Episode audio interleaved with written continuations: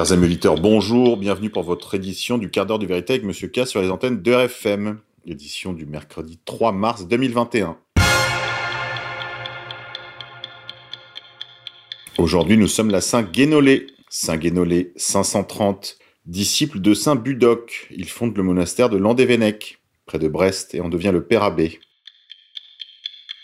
Insolite, il prend Poséidon en photo lors de la tempête Justine. Mathieu Riverine n'en revient pas. Sa photo prise à l'Esdonil en Bretagne samedi dernier, de cette vague qui prend la forme du dieu de la mer Poséidon. Cette photo a d'ores et déjà fait le tour du monde.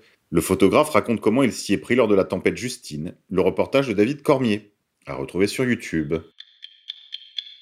Grippe 19, Pays-Bas, résistance. Un énorme pique-nique contre les mesures anti-Covid à Amsterdam dispersé par la police. Des centaines de manifestants opposés aux mesures restrictives anti-Covid se sont regroupés au centre d'Amsterdam le 28 février dernier. Les forces de l'ordre ont interrompu ce rassemblement et dispersé la manifestation qui n'avait pas été autorisée par les autorités locales. Écoutez.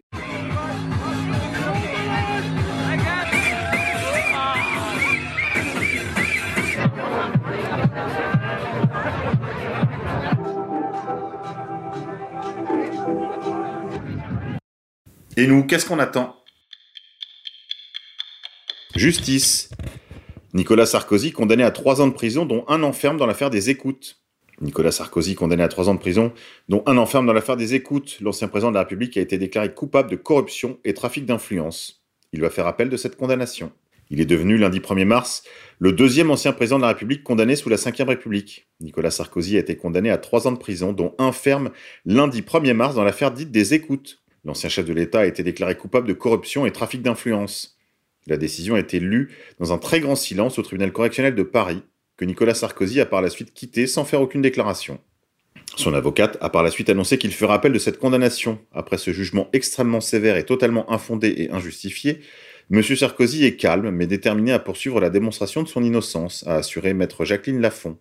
Le pourvoi en appel suspend l'exécution de la peine, puisque le tribunal n'a pas demandé son exécution provisoire. Les faits remontent à 2014. M. Sarkozy était suspecté d'avoir tenté d'obtenir d'un magistrat à la Cour de cassation, Gilbert Azibert, des informations confidentielles le concernant, voire de faire annuler la saisie de ses agendas présidentiels après avoir obtenu un non-lieu dans l'affaire Bettencourt. M. Azibert, avocat général dans une chambre civile, n'intervenait pas directement dans ce dossier, mais il aurait joué de ses relations en échange de quoi M. Sarkozy aurait promis d'intervenir en faveur du magistrat pour qu'il obtienne un poste de prestige à Monaco. L'accusation se fondait sur des conversations interceptées par la justice entre l'ancien président et son avocat sur une ligne officieuse, deux téléphones prépayés achetés sous le nom de Paul Bismuth. Le tribunal correctionnel a estimé lundi qu'un pacte de corruption avait été conclu entre l'ancien président de la République, aujourd'hui âgé de 66 ans, son avocat maître Thierry Herzog et l'ancien haut magistrat Gilbert Azibert, la preuve du pacte de corruption ressort d'un faisceau d'indices graves, précis et concordants, résultant des liens très étroits d'amitié noués entre les protagonistes,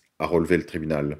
Nicolas Sarkozy, qui a été garant de l'indépendance de la justice, s'est servi de son statut d'ancien président pour gratifier un magistrat ayant servi son intérêt personnel, a déclaré la présidente de la 32e chambre correctionnelle de Paris, Christine May. Il devient le deuxième ancien président condamné sous la Ve République, après Jacques Chirac en 2011, dans l'affaire des emplois fictifs de la mairie de Paris. Thierry Herzog et Gilbert Azibert ont également été condamnés. Ces délits ont porté gravement atteinte à la confiance publique en instillant dans l'opinion l'idée selon laquelle les procédures devant la Cour de cassation ne procèdent pas toujours d'un débat contradictoire devant des magistrats indépendants, mais peuvent faire l'objet d'arrangements occultes destinés à satisfaire des intérêts privés, peut-on lire dans le jugement. Gérald Darmanin, ministre en exercice de l'Intérieur et ami de Nicolas Sarkozy, a apporté son soutien amical à l'ancien président. On prend les mêmes et on recommence.